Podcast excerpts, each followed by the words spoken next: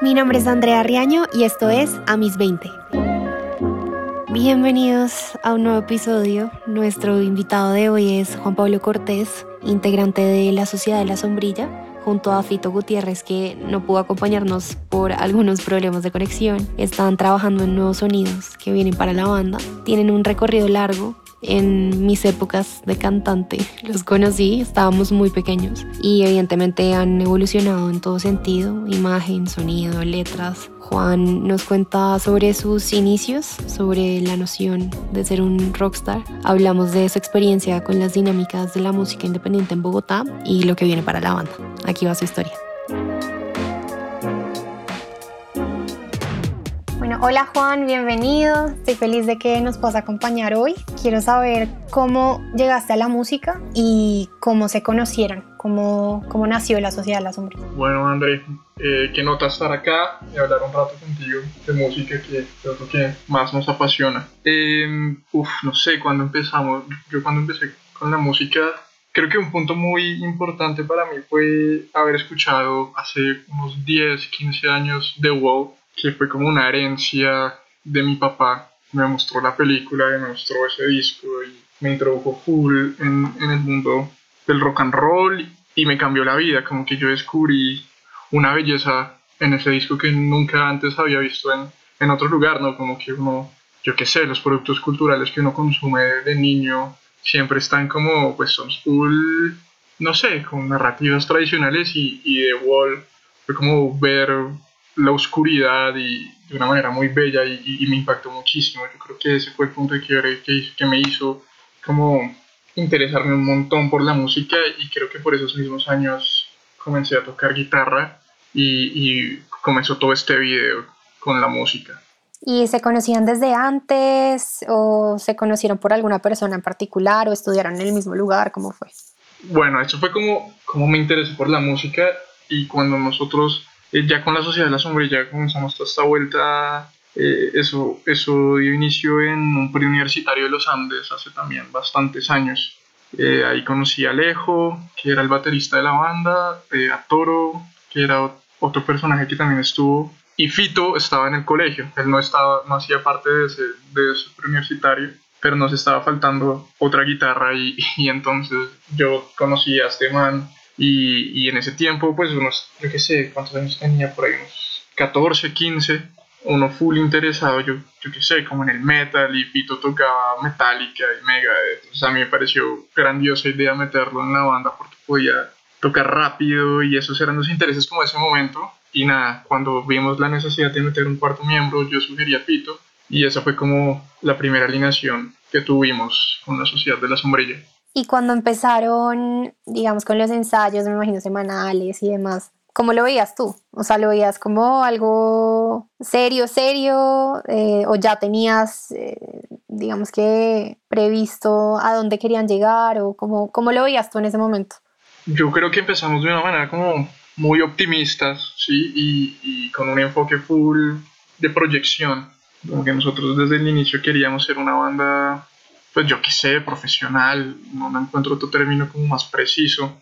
Y desde el primer momento como que nos enfocamos en, en, serlo, ¿no? En, darle una seriedad y una constancia y una trascendencia al proyecto que, que, luego con el tiempo pues, pues se nos fueron un poco, uno se va enfrentando como a la realidad de, de todas estas dinámicas en la, de la música independiente en Bogotá, en Colombia y, y se le empiezan a derrumbar y, y a reconstruir como los ideales que uno tiene frente los deseos y lo que uno espera lograr con la música, pero en un inicio sí soñábamos pues ser los rockstars, pero eso fue cambiando con el tiempo. Y cómo, digamos que cómo es esto, o sea, cómo funciona, cuál es su rutina, por lo menos cuál era antes de, de pues, todo este contexto, eh, qué tan seguido graban o, o, qué tan seguido tienen toques y de qué depende, cómo, cómo lo llevan. No sé, eh, desde el inicio como que nosotros, lo que te decía, queríamos darle continuidad al proyecto. De hecho, una persona muy importante en, los inicios de nuestro proceso fue Marcelo Rosso, que pues ahí tenemos ese punto en común, como que cuando empieza la Sociedad de la Sombrilla,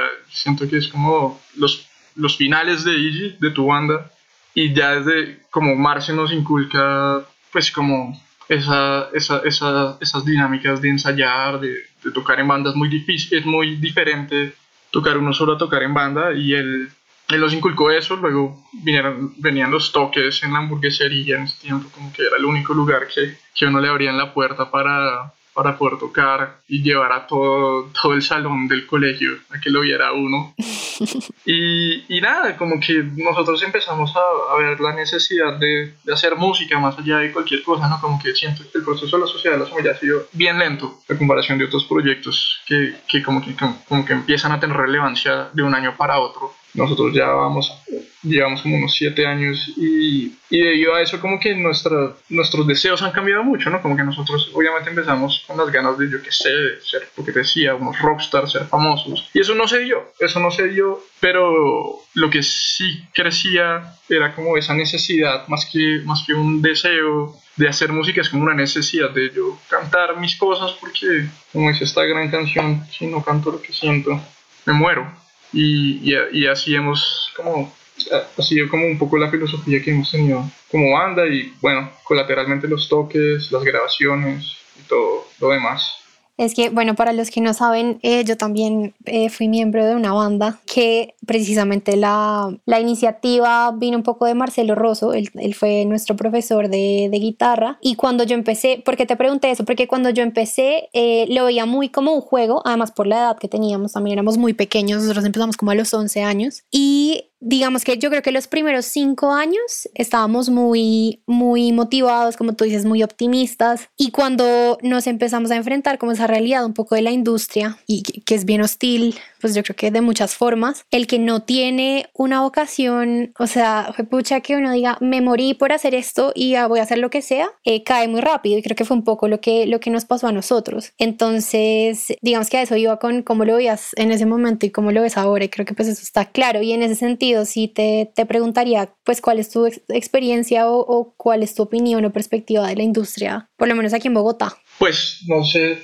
digamos que siento que cada día se derrumba más como ese ideal fantasioso con el que muchas bandas empezamos a, a darle, ¿no? Como, como que eh, se ve mezclado por, pues, primero, yo qué sé, el, la cultura musical predominante, pues obviamente no, no tiene mucho interés frente al rock and roll, que es lo que nosotros hemos propuesto. Incluso todo el, el, brote indie que está sucediendo hoy en día también está full con la mirada hacia otros sonidos que pues a nosotros no nos mueven, ¿sí? Y, y es, es, es, raro, ¿no? Como que hay unas posturas como de, de, mucha inclusión, pero la verdad no. Eh, hay unas posturas como de, de pluralidad, unas posturas de... Pero no sé, es como como un enfrentarse a... El otro día leía un librito de, que, que me pasó una amiga y, y, me quedó sonando mucho, era, no me acuerdo muy bien el título, era algo así como poemas punk tercermundistas y hablaba de una cosa que era el teatro de la mierda, los, los teatreros de la mierda. Y siento mucho ese ambiente, ¿no? Como uno entrar a estas dinámicas de un mundito de artistas y de músicos y como de una masturbación intelectual permanente entre todo el mundo y unas dinámicas de yo soy esta banda porque soy amigo de esta persona y de esta otra.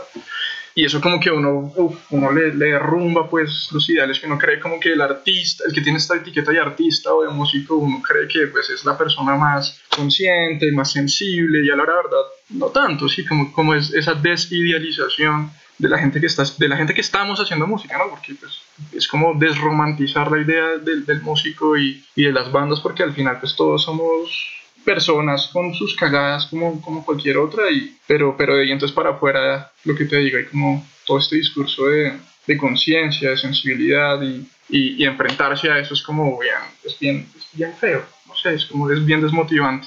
Y en concreto, si tuvieras que escoger el reto más grande, no sé si para ti o si quieres hablar en términos de la banda, ¿cuál, cuál sería? Mm, hay bastantes, pero yo creo que pues no tirar la toalla siempre es como un gran reto, ¿no? Porque pues todo, por, por momentos el panorama parece estar siempre en contra, como, como que le da de la vaina, pero, pero bueno, yo, yo creo que pues, en, este, en este punto acudo al lugar común y es como no perder la fe no, y creer en lo que uno hace de alguna manera. Eh, creo que eso es lo más difícil, ¿no? Yo muchas veces, yo muchas veces me veo como en medio de este nuevo mar de, de gente haciendo música, además gente muy talentosa, músicos que, que, estudiaron eso, yo no, productores, gente con mucho talento y me dice, ok, tal vez yo no tengo el suficiente talento como para, para dedicarme a esto.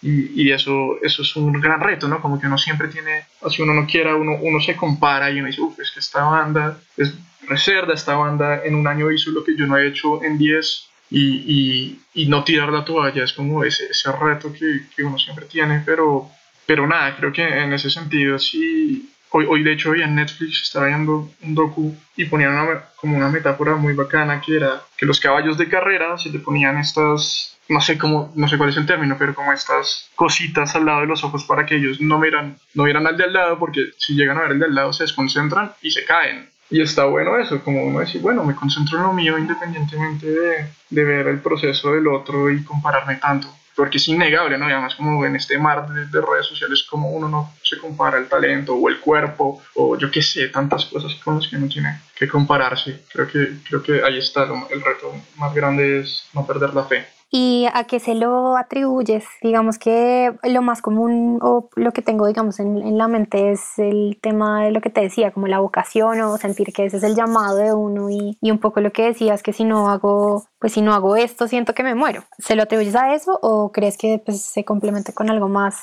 Sí, yo creo que a esa necesidad de, de hacer música, ¿no? Como que al final, o sea, uno no se ve constantemente enfrentado con la frustración, la inseguridad, la incertidumbre, pero, pero al mismo tiempo la sociedad de la sombrilla es el motivo que yo tengo para levantarme todos los días y, así, y que le dé sentido a mi vida, así como que decir como, ah, ok, hoy tengo que escribir una letra, hoy tengo que sacarme un riff, hoy tengo que estar, yo qué sé, en una sesión de mezcla, hoy tenemos que masterizar, hoy tenemos que pensar en el video, en el comunicado de prensa, en pensar en el show. Y eso le da sentido a mi vida, mal que bien, ¿no? Como que no, no digo como que full me llene, pero, pero sí me, por lo menos me le da un foco a mis días y, le da un rumbo y, y, y, creo que si no tuviera la banda pues, pues, sería más difícil encontrar qué onda y qué dirección tomar y eh, un motivo para levantarme todos los días y pensar en algo. Y como, como es su vida, digamos que aparte de, de, la Sociedad de la Sombrilla? ¿Qué hacen?